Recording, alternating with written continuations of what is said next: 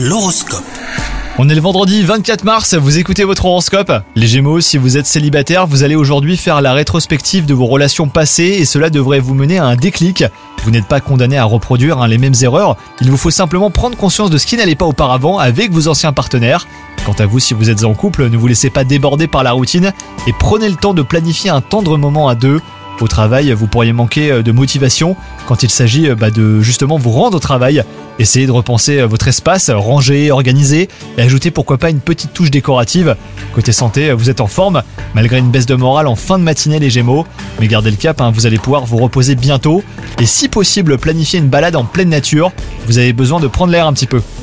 Bonne journée à vous les Gémeaux